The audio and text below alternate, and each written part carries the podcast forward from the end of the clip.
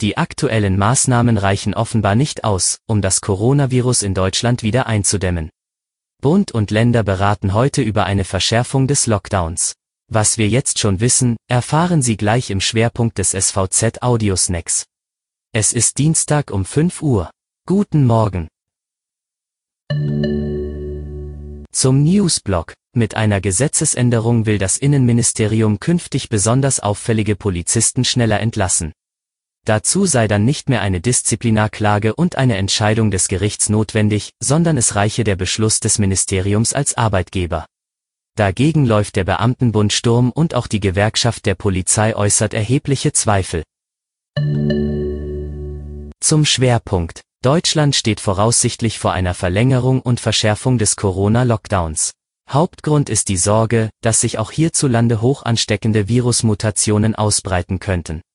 Gestern Abend holten die Ministerpräsidenten der Länder dazu ein Lagebild von Fachleuten ein. Heute beraten Bund und Länder über die weiteren Schritte.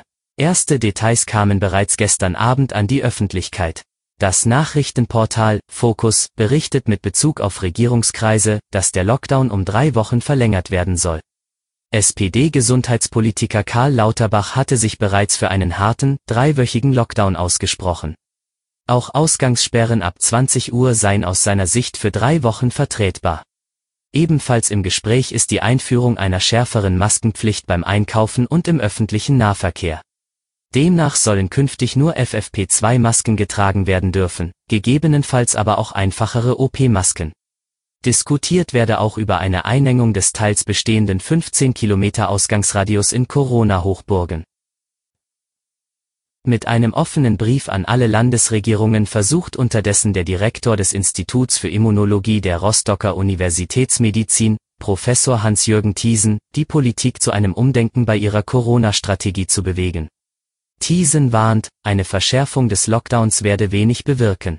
Er verweist auf Zwischenergebnisse einer von seinem Institut gestarteten Umfrage, wonach das Ansteckungsrisiko im öffentlichen Raum und bei der Arbeit deutlich niedriger sein dürfte, als im familiären Umfeld.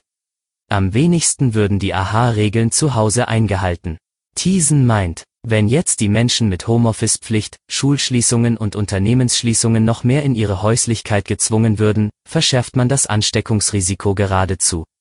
Anführungszeichen. Das war Ihr Audiosnack.